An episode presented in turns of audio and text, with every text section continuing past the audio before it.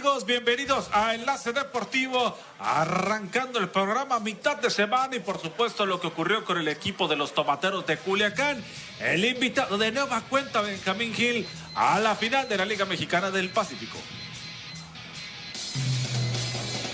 Vamos a platicar temas importantes de la Liga Mexicana del Pacífico. Los naranjeros están en la gran final, el equipo más ganador al clásico de la Liga Mexicana del Pacífico.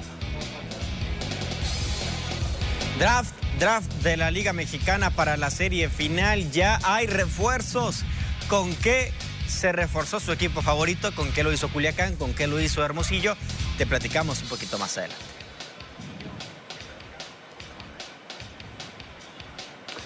En más información del fútbol mexicano, Monterrey está en alerta, suma 18 casos positivos de COVID-19, eso estaremos comentando hoy en el programa. Y con esto damos inicio a Enlace Deportivo.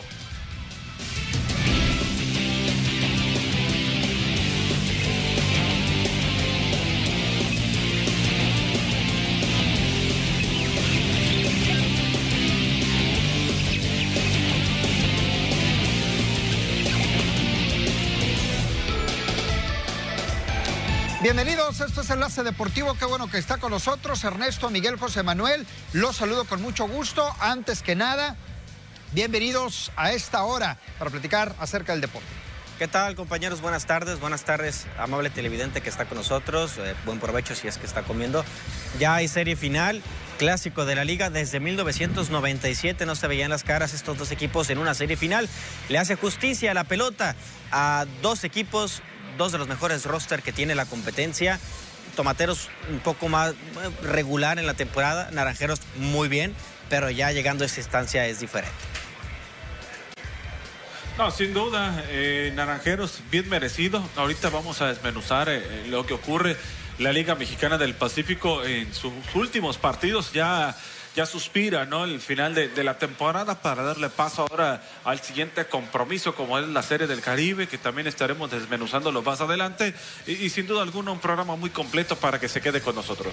Algo que estábamos esperando, un clásico Naranjeros de Hermosillo contra Tomateros de Culiacán y en una final de Liga Mexicana del Pacífico, sí que va a ser espectacular. Y también, pues, en más información que tenemos, cómo se reforzaron los equipos de cara a lo que va a ser esta final de la LMP. Punto importante, José Manuel, como bien lo señalas, pero si les parece, arrancamos con el juego de ayer entre los tomateros de Culiacán y el conjunto de los Yaquis de Ciudad Obregón.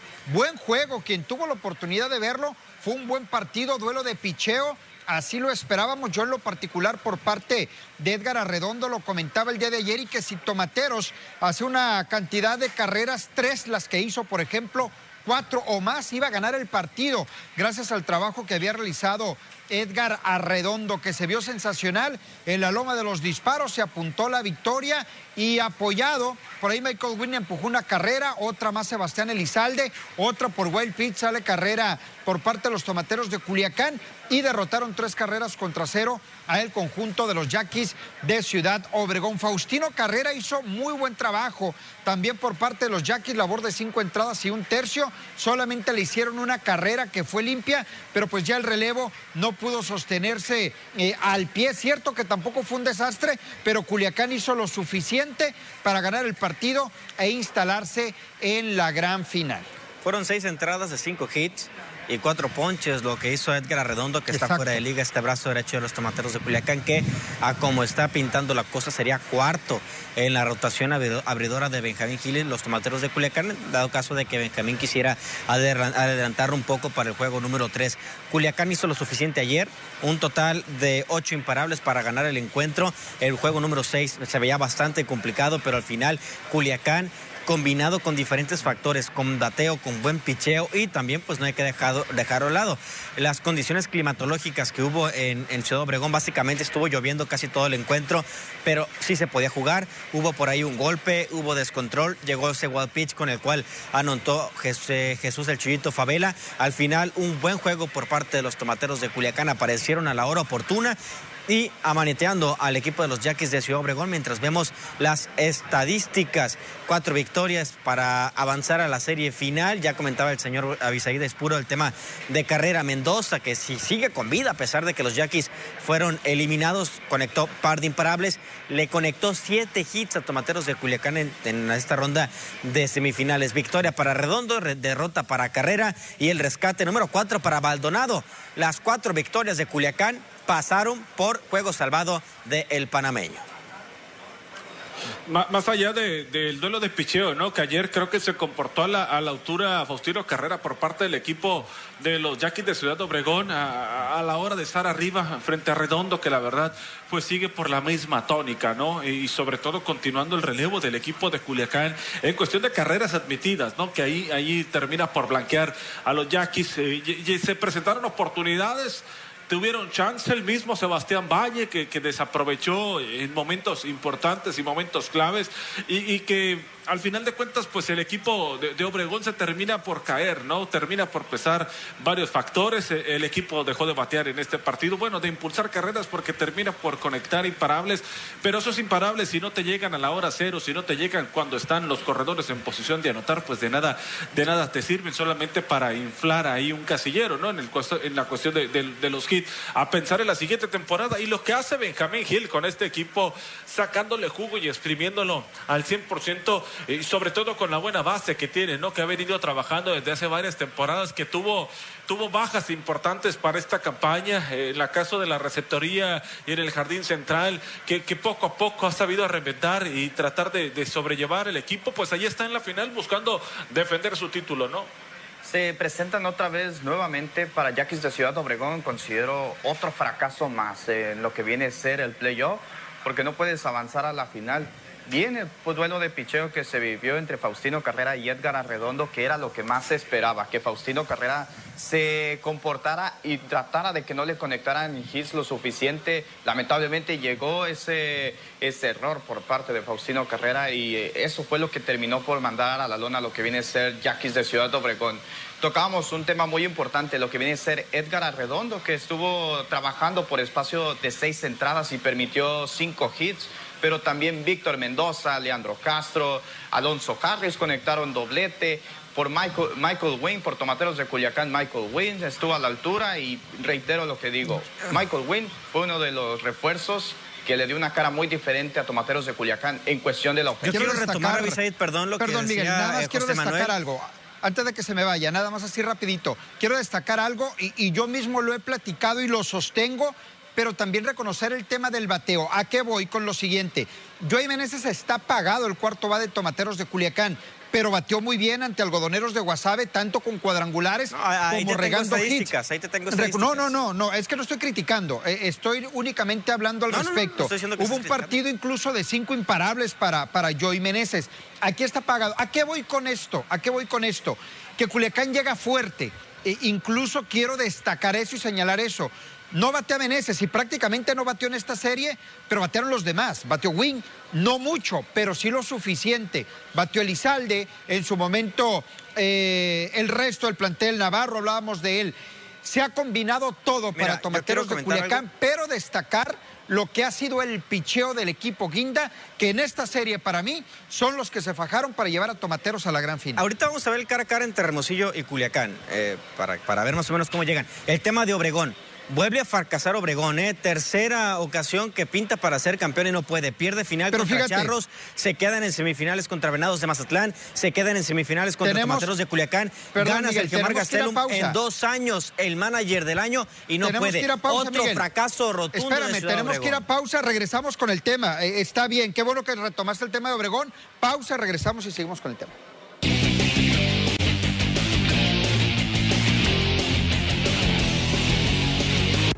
Una vez más la labor de equipo eh, se vio reflejada en este, en este partido con todos los muchachos poniendo todo el, esfuerzo, todo el empeño para lograr la victoria.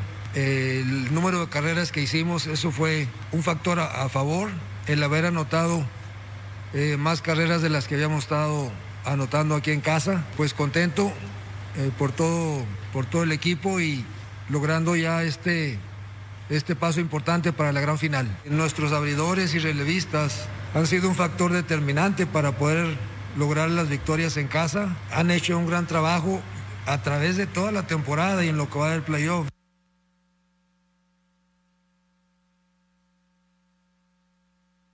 partido entre el equipo de los sultanes que visitaba el Estadio Sonora ante los naranjeros de Hermosillo. Seis carreras atrás la victoria. Ahí está la cantidad de imparables que conectó el equipo de los Naranjeros de Hermosillo, que sus bats ya despertaron desde hace mucho, ¿no? Cinco por parte de los sultanes, dos errores por el equipo de Región Montano, uno por el conjunto de Naranjeros. Vargas, César Vargas en la loma de los disparos con una muy buena labor. Edgar González ahí en el montículo que le logran hacer daño, ¿no? A este lanzador. Eh, al final de cuentas, ahí aparecen buenos números, ¿no? Del León de 4-1 destacado por parte del equipo los naranjeros. Robles también de 3-1 con carrera producida. Del otro lado, Amador y Valenzuela fueron los que destacaron a la ofensiva por parte del equipo de los sultanes de Monterrey. Y ahí está el equipo de los sultanes, como lo dice Juan Navarrete, ¿no? Su mejor arma, el picheo. Así lo fue en la temporada regular y lo ha sido en lo que es la postemporada. Y Vargas, aunque no gane el partido, se quedó pues a un tercio, ¿no? Cinco entradas, dos tercios, lo que lanza en el cierre de ese episodio es cuando se destapa el equipo de los naranjeros de Hermosillo con un racimo de cinco carreras. Ya hablabas del tema de Paul León impulsando dos carreras, siendo una pieza importante para el equipo de los naranjeros de Hermosillo. Y bueno, el caso de Edgar González, que ayer hablábamos el, tema de Edgar González también. No fue tan mala su labor, cinco entradas, cinco hits, solamente una carrera limpia, la que le consiguen y una carrera en total para Edgar, pero sí muy superior. Era el equipo de los Naranjeros de Hermosillo sobre los Sultanes de Monterrey y terminan ganando el partido. Más adelante vamos a hablar de los refuerzos de los dos equipos, pero en lo que fue esta serie, pues sí superior el equipo de los Naranjeros. Y lo más importante para ellos, que el bateo despertó previo a la gran final y que recuperaron a peloteros. Recuperaron a Fernando Salas, que ya lanzó ayer, le fue muy mal, dos tercios de, labor eh, por parte de este pitcher, pero ya lo recuperaste y ya puedes tener al mejor pitcher relevista del año de la temporada en activo. Ayer Leyer hizo temblar a los naranjeros de Hermosillo, la del empate estaba en el Pentágono, pero al final Naranjeros sacó el encuentro. Un muy buen equipo, tiene buenas figuras, ahora hay que batear, ahora hay que maquilar. Mm, curiosamente no eligieron a un pitcher abridor que estaremos platicando ahí un poquito más adelante. No sé si ya tengan ellos alguna actualización con el tema de Juan Pablo Oramas. No sé si alguien les recomendó o alguien les advirtió o alguien les comentó que Oramas podría ser abridor para esta serie final, que vaya que les hace falta. Quiero saber yo qué es lo que va a pasar con el equipo de los Naranjeros de Hermosillo. Tienen buena rotación, pero yo sí siento que un pitcher abridor más para poder asegurar. avanza el equipo más regular. A, lo mejor para el cuarto, ¿no? Contra el equipo más destructivo de... los últimos seis años. Será una muy buena final a partir del viernes. Eh, para a lo mejor pudiera estar listo para un cuarto partido Juan Pablo Ramas, quiero pensar y ojalá, ¿no? Por la salud del pelotero esperar la evolución y por parte del comunicado que pueda tener el equipo de los Naranjeros de Hermosillo, pero Avisaí, de José Manuel, yo creo que este equipo de los Naranjeros ha, tenido una muy buena participación, creo yo, desde el juego 3, 4, 5 y 6 ya su ofensiva es otra, totalmente distinta a lo que se vivió en la primera ronda del playoff, ¿no? Sí, totalmente de acuerdo. Creo que ya se desecha el comentario de que la ofensiva de Naranjeros Hermosillo está dormida y que no ha despertado. Ya han demostrado cosas positivas. Ayer lo que termina por matar a Sultanes de Monterrey fue en la sexta entrada que permitieron un rally de cinco carreras. Lo que viene a ser el relevo fue lo que terminó fallando para Sultanes de Monterrey en la quinta entrada cuando estaba trabajando este pelotero César Vargas que dejó muy buen sabor de boca. Ya nos daba las estadísticas, Said dejó buen sabor de boca. Juan Pablo Ramas hasta el momento todavía es una incógnita. Ya tienes a Fernando Salas que puede ser un suspiro, un alivio para Juan Navarrete. A lo mejor en el papel Pero pues, eh, podríamos ver a, un line-up de tomateros de Culiacán, que yo sí me inclino un poquito más al line-up de los tomateros de Culiacán. Me parece un poquito más sólido, un poco más fuerte. Pero pues si volteamos a ver al conjunto de los naranjeros de Hermosillo, con Yadiel Hernández, Isaac Paredes, Nico Vázquez, el Cochito Cruz, que si bien es cierto, ya es un pelotero veterano, pero que con conoce perfectamente lo que son este tipo de compromisos y aunado al refuerzo que vamos a platicar un poquito más adelante eh, con ellos, que le, que le termina apostando el cuerpo técnico de Naranjeros de Hermosillo a su picheo, porque no fue por picheo, fue por bateo, yo sí creo que vamos a tener una final, la verdad sí lo digo, de pronóstico reservado entre Naranjeros y Tomateros. Muchos lo esperaban. Ahí está la final de la Liga Mexicana del Pacífico entre Hermosillo y el equipo de Culiacán. Y más por lo que hizo Víctor Mendoza en la serie, en la serie de semifinal ante los Tomateros de Culiacán. Le batió, pues, exacto. Conectó siete imparables, empujó eh, cuatro carreras y conectó dos cuadrangulares ante la serpentina de los Tomateros de Culiacán. Juan Navarrete vuelve a regresar a una final. Curiosamente, la última para él la perdió contra Benjamín Gil y Tomateros de Culiacán en la campaña 14-15 cuando dirigía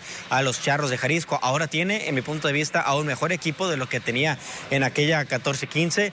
Hermosillo que regresa a una final después de eh, siete años, que no están en una final, la última que ganaron en el 2014 y será la quinta ocasión que se vean las caras Tomateros y Naranjeros 2-2. Aquí será el desempate en una serie final, la última 1997. Bien les recuerdo esa serie final. Vamos a ir a una pausa, regresamos, seguimos platicando de la mexicana del Pacífico. Hay que hablar de los refuerzos que eligieron Tomateros y el equipo de Naranjeros antes de la pausa. Regresamos, hay más.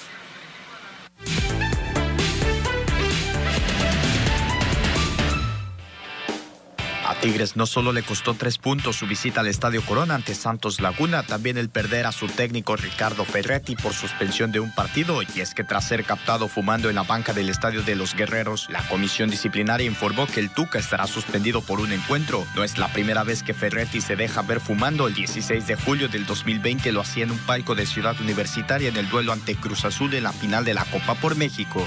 José Juan Macías dio negativo a la tercera prueba de COVID-19 a la que fue sometido por lo que estará disponible para el encuentro entre Chivas y Atlético de San Luis del próximo jueves. Durante la mañana de este martes informó que el delantero volvió a arrojar positivo a una prueba realizada en días pasados a pesar de que llevaba dos semanas asintomático, aunque un nuevo examen arrojó el negativo.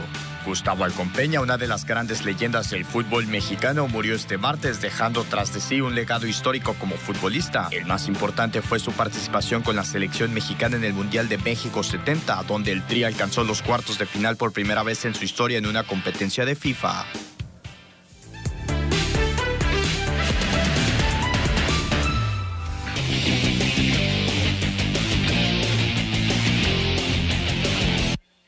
Hoy al mediodía se llevó al cabo el draft de refuerzos para la serie final. Sorprendió la elección de los tomateros de Culiacán, Culiacán en primera elección. Derrick Loop, pitcher relevista zurdo, era lo que le hacía falta a Culiacán, un relevista zurdo. Nadie pensó que sería Derrick Loop que estaba jugando en el Caribe. Segunda opción, Javier Arturo López. Naranjeros de Hermosillo con Víctor Lachule Mendoza. Va a reforzar su infield y su poder. Segunda elección, Héctor Velázquez. Sorprenden las elecciones uno y uno de Tomateros y Naranjeros de Hermosillo para esta serie final. Fíjate, es cierto, a lo mejor no tengo tanto seguidor en Twitter, pero sí hice una encuesta preguntando por el tema de Derrick Loop en el tema de Culiacán y ya, ya se niveló ya se niveló, lo tengo nivelado 53 por 47 que sí le gusta, el 47 que no, pero... 53 mil. No, 53%, no, 53 millones ah, votaron, no. Lo que pasa que sí, primero, me parece bien y no me parecía descabellado, lo platicaba con Miguel previo previo al draft nos acordamos, hay que ser sincero en ese momento, que Derrick Loop estaba Cuando lo eh, dijo disponible, cuando se dijo disponible. Exactamente, eh, que estaba disponible porque él fue al Caribe a lanzar, hay que recordar que tuvo que ser cortado en el draft. Eh, según las necesidades, Benjamín Gil hacía falta un pitcher zurdo y pues ahí está el tema de Derrick Loop y tan es así que como segunda opción dejó a Javier Arturo López y lo comentaba Miguel, Víctor Mendoza por el equipo de los Yaquis de Ciudad Obregón y le apostaron a un picheo en caso de que no pudiera con Héctor Velázquez.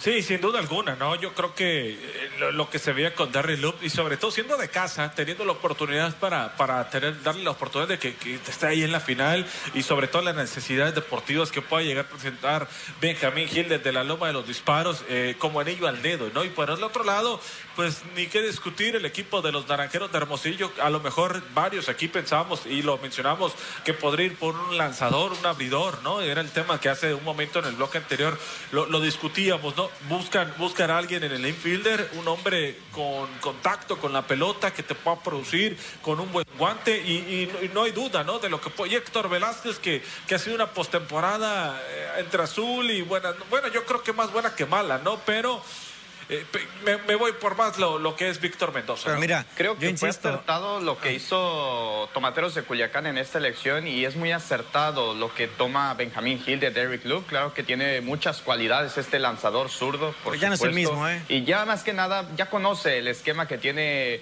Tomateros de Culiacán. Ahora que si nos vamos del otro lado de Naranjeros de Hermosillo, sí es cierto, Víctor Mendoza es un refuerzo que te puede aportar muchos bate, que te puede impulsar carreras a la hora cero, por supuesto. Pero creo que lo más acertado para Juan Navarrete era cubrir esa baja de Juan Pablo Ramas, que si en caso de que no llegue a dar un negativo en la prueba de COVID, pues ahí sí te las vas a pintar negras porque es tu mejor nombre en, en la cuestión de pitcher abridor. Vamos a ver cómo llegan los dos equipos de cara a esta serie final, Tomateros de Culiacán y Naranjeros de Hermosillo. Ojo, números en postemporada. Más imparables para Culiacán, 123 ante 88 de Hermosillo. Nueve cuadrangulares, más del doble de Culiacán, que no se caracteriza por, por esa por ese poder, pero en esta ocasión lo ha hecho. Batea para punto 299 Culiacán en contra de punto 229 de Naranjeros. Le pesó bastante en la primera ronda y en los primeros tres juegos ante el equipo de los Sultanes. Carreras anotadas más para Culiacán, más carreras producidas. En el picheo es donde se nivela un poco más la situación. 2.44 para Culiacán en contra de 2.69 para el conjunto de Naranjeros de Hermosillo. En el tema de los ponches, 82 para Culiacán, 84 para el equipo naranja. Ahí está muy parejo en el tema del picheo, pero una ligera ventaja eh, para Culiacán en el tema ofensivo. Fíjate, en el tema de las bases por bola, sí le doble Hermosillo, ¿eh? es el doble lo que regaló de, de, pasaportes en relación a lo que fue Tomateros de Culiacán, casi, casi el doble, ¿no? Con 44. Son estadísticas Cuentan, sí cuentan, pero también al momento de que se cante el play ball en el juego número uno de la serie final de la Liga Mexicana del Pacífico, las cosas pueden cambiar. Y sí, tenemos que voltear a ver las estadísticas de qué hicieron ambos equipos, sobre todo en lo que fue la postemporada. Para cerrar con el tema del, del refuerzo, ¿habrá mandado mensaje a Hermosillo? Por un lado, decir, tengo listo Juan Pablo Ramas, por eso no fui por picheo, o sigo dudando en mi bateo por eso voy por Víctor Mendoza. Víctor Mendoza le conectó siete imparables a los tomateros de Culiacán, se la votó en par de ocasiones y el equipo de los Yaquis de Ciudad Obregón basó básicamente su ofensiva en eso. Basó su ofensiva básicamente en eso, ¿no? Interesante lo que puede hacer Víctor Mendoza. Yo me visualizo a un equipo de Naranjeros de Hermosillo con Paredes como tercer bat, Hernández como cuarto y Mendoza como quinto. Esa zona medular va a lucir muy bien para enfrentar a Culiacán. Vamos a ver el cara a cara de line-ups line-up que ha presentado más estable tanto Culiacán como Hermosillo. Aquí luce básicamente el bateo de los tomateros de Culiacán con Chávez bateando por encima de 300. Misma condición Elizalde, lo del Jesse Castillo bateando para 415 ha sido muy bueno. Es el líder en carreras producidas con 11. Por el lado de los naranjeros de Hermosillo batea para 300 Jesús Cardona, al igual que Yadiel Hernández. Mm, Cochito Cruz no está bateando, le, costó bastante, al igual que León, pero conectaron cuadrangulares. El Cochito fue fundamental para esa clasificación a, la siguiente fase. Y ahí equilibrado básicamente en el tema cargado la balanza para Tomateros de Culiacán, que, llega mucho mejor esta final. también eh, Nico Vázquez te puede jugar otras posiciones dentro del infielder y ahí acomodas en el dado caso de que de, buscar cómo ajustar, ¿no? Porque traes un, infielder y aparentemente lo que presentas es muy bueno, ¿no? Pero si ahorita estás apostando por el bateo, pues tratar de, encontrarle solución, ¿no? A, ver dónde vas a acomodar esas piezas. Y Cardona, Paredes y Hernández por parte del equipo de los Naranjeros de Hermosillo, tercero, cuarto y quinto. Dos bateando arriba de 300, Paredes en el 2.99 y andaba, pero nada más. Sí preocupa un poquito el resto del orden al bat, que incluso Poquito, punto 139. ¿eh? Sí, sí, digo, un poco, yo digo un poco porque al al final, están, eh, ah, vaya, al final están en la final. Llegan a la final gracias al gran pichó que tienen y yo insisto, yo en una balanza los pongo 50-50, ah, ¿eh? Tomateros y naranjeros. 50-50. Es, como diría usted, señora Bisaid, es un pronóstico reservado. Ya estábamos viendo ahí las estadísticas, por supuesto, que a Naranjeros de Hermosilla, Hermosillo, por supuesto, que le afecta ahí el porcentaje de bateo por cómo estuvo en las rondas anteriores, tanto con Venados de Mazatlán y ahora con Sultanes de Monterrey, que apenas eh, va despertando poco a poco esa ofensiva. Pero por supuesto que también Tomateros de Culiacán se le ha visto una mejor cara. Habíamos comentado que en los playoffs ya despertó esa ofensiva. Sebastián Elizalde, Michael Wynn, ahí estábamos viendo los números. ¿Por, qué no ves un 50-50? Yo lo veo cargado Culiacán. ¿Qué tanto? No, yo lo veo cargado Culiacán. 60, 40, 65, 35. Por supuesto que no. Por supuesto que no. Si hay algo que saben los peloteros de Culiacán es jugar estas finales. Que, que Sultanes se metió el Teodoro Mariscal y al Palacio de del Sultán, donde son estadios no, el, el, el, Palacio Sultán no es de picheo, ¿eh? Lo siento, pero el Palacio pero yo Sultán. No sé de dónde sacas no es de picheo. Bueno, ¿eh? ¿me van a dejar de hablar o no? ¿Me van a dejar hablar o no? No, pues si quieres salte, ayer te ibas a salir, apagaste el micrófono. No, ayer no, porque es Avisaí es puro y amigos el programa Son este. opiniones y se respeta, pero el pichó de Hermosillo estuvo bien. No me, Digo, no me has dejado ni, ni, vertir mi opinión. Ahí te va. Los peloteros de Culiacán están acostumbrados a jugar series finales. Los de Naranjeros de Hermosillo no. No han jugado una serie final. Estos peloteros, no la franquicia, los peloteros de Naranjeros de Hermosillo llegan mucho mejor Eso a no te Tomateros nada. No, no, no. Pero claro que cuenta, cuenta y bastante. Los peloteros de tomateros de Culiacán llegan más embalados, el picheo llega sólido, el picheo llega, eh, llega bien y Culiacán tiene experiencia y sabe jugar en postemporada. Norberto Beso no ha jugado una final, Cardona tampoco, Paredes, bueno, Paredes ya jugó, bueno, no, no ha jugado tampoco una, bueno, sí jugó final ante los Charros de Jalisco, pero fue una y no le fue muy bien. Víctor Mendoza tiene, tiene pues. Ahí pigmentaciones, también Atondo, también obeso. O sea, estamos hablando de un equipo de naranjeros que es novato en este sentido. Que no se juegue la final, ya denle el título, ¿no? por la experiencia. claro que no. A, mí me parece Solamente me preguntaron que si por qué estaba la balanza inclinada ligeramente para Culiacán. Y, está bien. Y está bien, Miguel, y es una opinión y es un punto de vista. Y, a lo mejor yo podría estar de acuerdo contigo o no en que, en que Culiacán sea favorito, pero sí me parece bastante lo que señales, 60-40 sí me parece, sí me parece muchísimo. 60, es cierto. 60-40, Culiacán Hermosillo sí. Para mí No, me parece mucho. Y no, y no quiero decir, y no quiero decir con esto que ¿eh? Culiacán no pueda ser campeón de la Mexicana del Pacífico. Tiene con qué, por algo está en la final, pero, pero no me parece tan desproporcionada. Yo la verdad la veo 50-50. Vamos a una pausa, regresamos. 49-51 a favor Hermosillo. Dios mío.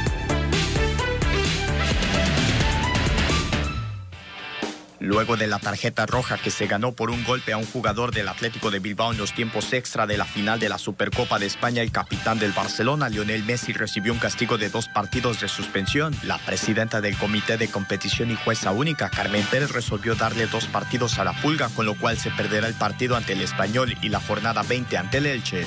Este martes se confirmó que George Springer llega a los Blue Jays procedente de los Houston Astros, club del que fue campeón y jugador más valioso de la Serie Mundial en 2017. De acuerdo al insider de MLB, John Heyman, el cardinero llegó a un acuerdo que es por seis años y 150 millones de dólares para compartir equipo con Vladimir Guerrero Jr., una de las grandes estrellas emergentes. Philip Rivers anunció su retiro del fútbol y terminó su carrera de 17 años como uno de los mariscales de campo más profesionales en la historia de la NFL. Rivers, quien pasó la temporada pasada con los Indianapolis Colts después de 16 años con los Angeles Chargers, Rivers de 39 años ocupa el quinto lugar en la historia de la NFL con 63.440 yardas aéreas, solo detrás de Drew Brees, Tom Brady, Peyton Manning y Brett Favre.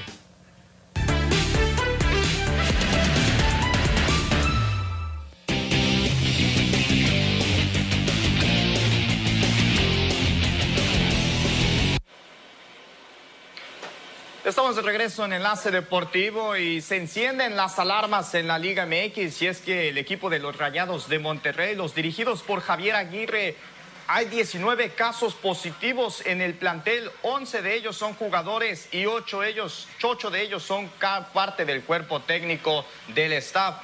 Se encienden las alarmas, ya se postuló el juego de la, de la jornada número 4 de la Liga MX contra León ahora se va y otros partidos más. Sí que se viene muy grande problema, inclusive una posible suspensión de la Liga MX en estos casos si América reporta casos positivos de COVID-19. Sí. Fecha 3 y 4, Es, la, que termina por suspenderse para, para el equipo de, de Monterrey, ¿no? Al final de cuentas, eh, que no va a tener participación y se va a tener que reprogramar estas jornadas, la, que se jugará este fin de semana y la que viene. Así nada más, ¿no? Y dependiendo de cómo se vaya la evolución de, algunos jugadores y lo que vaya a pasar con, con, algunos otros clubes, ¿no? Porque sí va a ser complicado y difícil lo que se está viviendo, ¿no? Que aparentemente pensamos que en ese torneo ya no iba a ocurrir y pues ahí está, ¿no? Lo, que está pasando con el equipo. Todo indica que las pruebas tienen que ser cada semana y que Monterrey no lo está haciendo así, que lo hacía cada 15 días. Insisto, y como lo dice Miguel, según información que circula tanto de Monterrey como también de la Ciudad de México, se está hablando de irresponsabilidad por parte de la directiva en ese sentido, que le cuesta ya a ocho jugadores salir positivos y a gran parte del staff. Y esto trasciende, esto va más allá, porque en América por lo menos hay dos jugadores que presentan síntomas, el caso de Guillermo Ochoa y el caso también de Benedetti, ¿no? Estos dos jugadores, uno que fue titular, el otro que entró de cambio en el partido, y aquí es donde comienza el problema. Tenía varias semanas, o si no, por no decir qué meses, desde el torneo anterior, que el fútbol mexicano no presentaba ese tipo de problemas, al menos de manera masiva, ¿no? 11 jugadores positivos de Rayados de Monterrey. Son 8 de cuerpo técnico y staff. El América publicó un comunicado hace un par de minutos en el cual eh, acepta que hay dos futbolistas que presentan síntomas, no dan nombres y que a la brevedad se van a, demostrar, se van a revelar los resultados de las pruebas después del juego, después de que se dio la información. El lunes por la tarde se realizaron las pruebas COVID y en un par de minutos más seguramente lo estará publicando la Liga MX. También la Liga ya emitió un comunicado en el cual van a ser más rigurosos con el tema de eh, las pruebas, con el tema de la seguridad y vamos a ver, tiene que ser obligatorio para los equipos hacerse pruebas COVID. Si no se quieren resguardar, si no quieren entrar en una burbuja, pues hay que ser un poquito más estrictos. Ya se vio esta temporada con lo del cabecita Rodríguez, ¿eh? Aguas. E-, ese es el punto, ¿no? Más allá de las pruebas, pues e-, el cuidado que se pueda tener, ¿no? Entre los clubes, los jugadores, eh, lo que hagan más allá ¿no? de los entrenamientos o, de los partidos, pues va a terminar por perjudicar eh, el tema de dar positivos, ¿no? Entonces hay, que tener mucho, pero mucho cuidado. Por lo pronto a Monterrey le va a costar dos semanas, ¿no? Dos jornadas ante León y ante Puebla que van a tener que reprogramarse esos partidos. Y sí, lo decían del tema del cabecita, ¿no? Incluso eh, qué tanta responsabilidad tiene este jugador en cuanto a lo, a lo que se ha platicado, ¿no? Y esas fotos que comenzaron a circular. Si de por sí Cruz Azul arranca como arranca y este jugador con esas actitudes, pues imagínense, ¿no? Por lo pronto positivo, bueno, está ya muy sensible decir ese término. Lo bueno, por ejemplo, para equipos como Guadalajara, que JJ Macías ya dio negativo, ya entrenó hoy al parejo con sus compañeros y a lo mejor podría jugar, tal vez no como titular, pero entrar de cambio contra Atlético de San Luis. O hay equipos que ya se están recuperando, como el tema de Guadalajara. Alexis Vega está lesionado, pero bueno, es otro tema. Lo de Monterrey es lamentable y ojalá que no pase. Ya lo vimos la temporada pasada, iniciando con 20 en Santos, Cruz Azul también tuvo un brote importante y ahora esta campaña Rayados de Monterrey. Que ojo, eh, que quede como precedente para todas las personas que dicen, ah, es que ya me dio, ya no me voy a enfermar. Funes Mori es la segunda vez que sale positivo y tiene síntomas, así que usted que nos está viendo, ahí, ahí está el dato. Se enfermó en septiembre, ahora se vuelve a enfermar en, en enero y ahí está el, el señorón que no puede jugar porque tiene síntomas de COVID positivo. Segunda vez.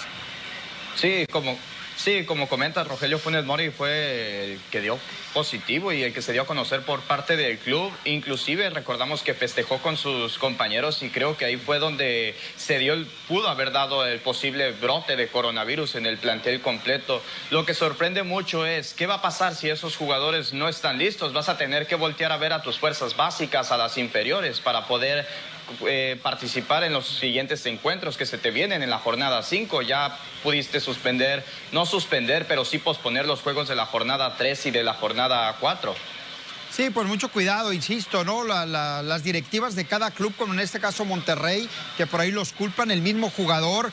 Sabemos que son jóvenes en su mayoría. Estamos hablando que en las plantillas prácticamente el jugador anda entre, los 20 y 30 años, que es cuando más eh, andan en la calle y es muy complicado, ¿no? Y aquí ya la responsabilidad Pero son profesionales. Sí, y el Miguel, equipo le está pagando una millonada. por El eso- equipo tiene que exigirles. Ponía, por eso ponía el ejemplo del cabecita hace un momento, ¿no? Ponía el ejemplo del cabecita. Ahí está el tema que de- a veces, ahí que a veces parece que les faltan sesos, porque aparte de que hacen las cosas, suben a Ah, redes sociales, ¿no? Entonces, eso, co- como, como decía el, el gran Valdano, el futbolista es una persona de 30 años en, un- en una mentalidad de 15, 16. definitivamente, Porque crecen en casa club, no crecen con sus padres.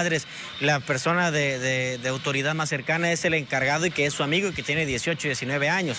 Pero bueno, Así es es. otro tema, ¿no? El tema de, de Peña, el tema de la Chofis. O sea, en temas medio de pandemia, pues no agarramos y el si, rollo. y si le buscas a más, Miguel, que no salen a la luz pública, imagínate. Y parece que la Chofis va a llegar a reventar la MLS con el San José Earthquakes, pero bueno, es otro tema. Imagínate. Imagínate nada más. Pero sí, yo creo que más cuidado deben de tener los diferentes clubes de la Liga MX para evitar este tipo de, Avisaí, de no tiene tanto, ¿no? ¿no? tiene tanto reflector por la liga, pero Venados de Mérida tuvo 13 casos positivos. Tuvo 13 y no pudo jugar ayer debió, Dorados. debió jugar Dorados ayer, ¿verdad? Debió jugar ayer Dorados y el partido, el partido se va a reprogramar a ver hasta cuándo, porque eran 13, Miguel, tienes razón, 13 jugadores de Venados de Mérida, entonces ni siquiera hacen el viaje, ¿no? Para, para lo que este compromiso y es lamentable que clubes profesionales estén viviendo esta situación. Muy bien, vamos a ir a una pausa, regresamos, todavía tenemos más que platicar. Aquí en Enlace Deportivo tenemos las breves, las rápidas con José Manuel, regresamos después de la pausa.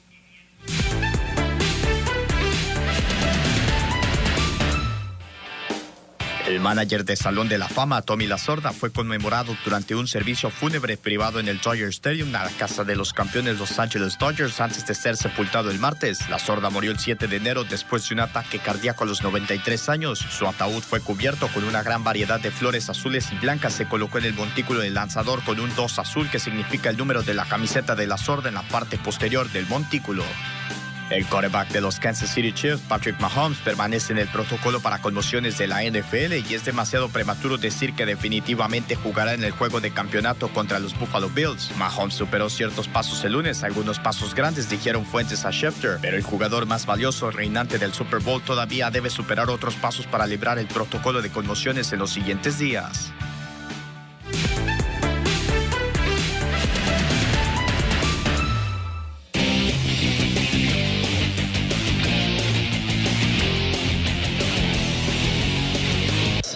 Santos viene a hacer un gran partido contra, contra Tigres, que, que es un rival de, de jerarquía.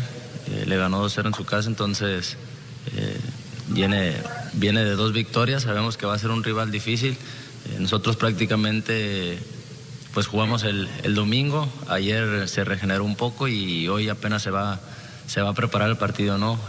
Estamos a la espera de, de qué nos va a proponer el entrenador y, y empezar a trabajar a partir de hoy para el partido del viernes. Eh, el aspecto defensivo eh, nos ha costado bastante desde el torneo pasado. Eh, yo creo que tenemos que mejorar eh, en esa parte. Y bueno, me refiero al aspecto defensivo, no, no solamente nos, les corresponde a los defensas, ¿no? todo el equipo trabaja eh, desde el delantero con, cuando inicia la presión hasta el portero que le toca atajar los goles. Entonces, creo que eh, yo creo que eso es un poco lo, que más nos ha pesado, ¿no?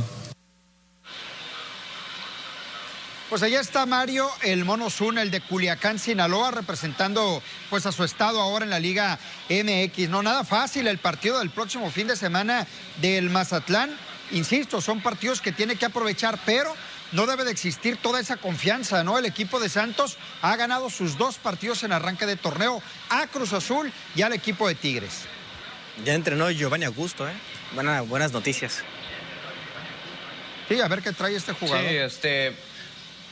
Vaya que el equipo de Mazatlán FC tiene que trabajar en lo que viene a ser la cuestión defensiva y el jugador que estábamos escuchando hace unos momentos, el Mono Zuna, especifica más en general a todos los jugadores que deben de defender bien el balón y deben de ser más organizados, pero que por supuesto, eh, como nosotros como analistas, claro que especificamos lo que viene a ser los centrales, que viene a ser Nico Díaz y José Ortiz, que no cumplieron con el labor adecuado en lo que viene a ser el partido contra Pumas. Ahora pensar cómo le vas a hacer contra un equipo difícil porque Santos Laguna viene de conseguir la victoria frente a Cruz Azul y contra Tigres. Así que las cosas pintan difíciles para Mazatlán FC, pero no imposibles.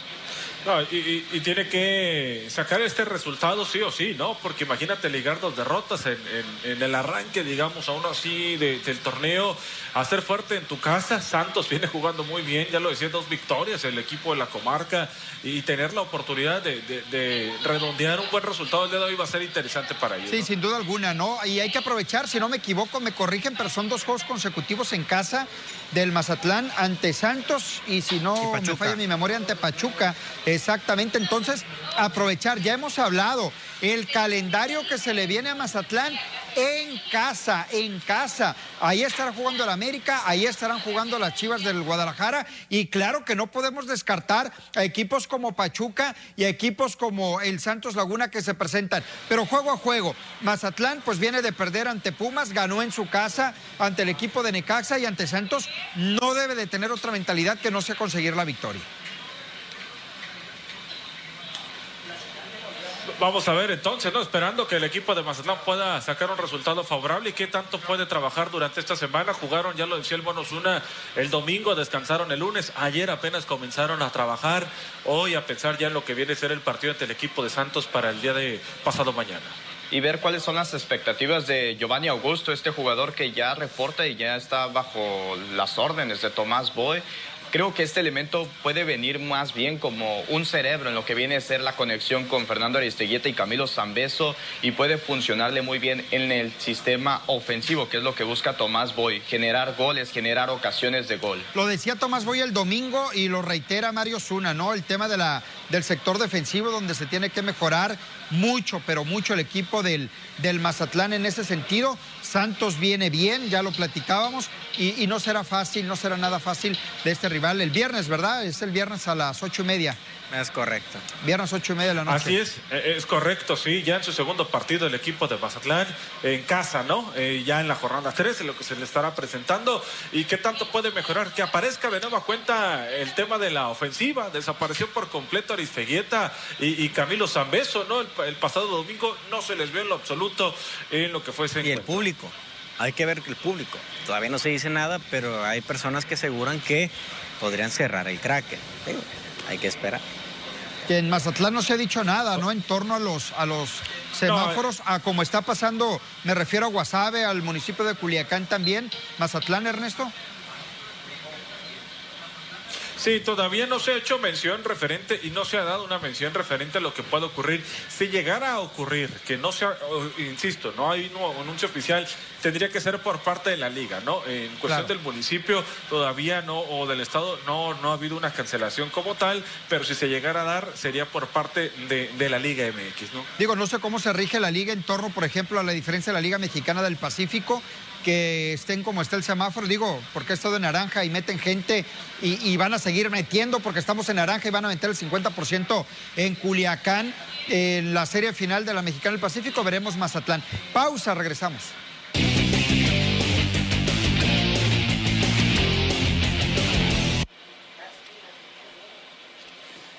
Bueno, estamos de regreso, amigos de Enlace Deportivo, y aprovecho el espacio ¿no? que, me brinda aquí la televisora y, por supuesto, la producción de, deportes y Enlace Deportivo para darle el pésame a la familia de, mi amigo Rafael Ibarra, que lamentablemente el de ayer perdió la vida.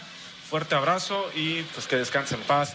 Ya está en el cielo y lamentablemente una víctima más ¿no? de lo que está ocurriendo en la sociedad con el tema de la pandemia. Fuerte seguirse cuidando, ¿no? A cuidarse y cuidarse mucho. Desafortunadamente todos eh, conocemos, o ya sea cercano, ya sea lejano, a alguien que, desafortunadamente ha perdido la vida por esa terrible enfermedad. La recomendación es, cuídese mucho, si asiste a los eventos deportivos, hágalo con responsabilidad, piense en usted y piense en su familia. Definitivamente. Ya nos vamos, jóvenes. Buena tarde. Mañana aquí nos vemos. Ernesto José Manuel Miguel. Quédese aquí en TVP.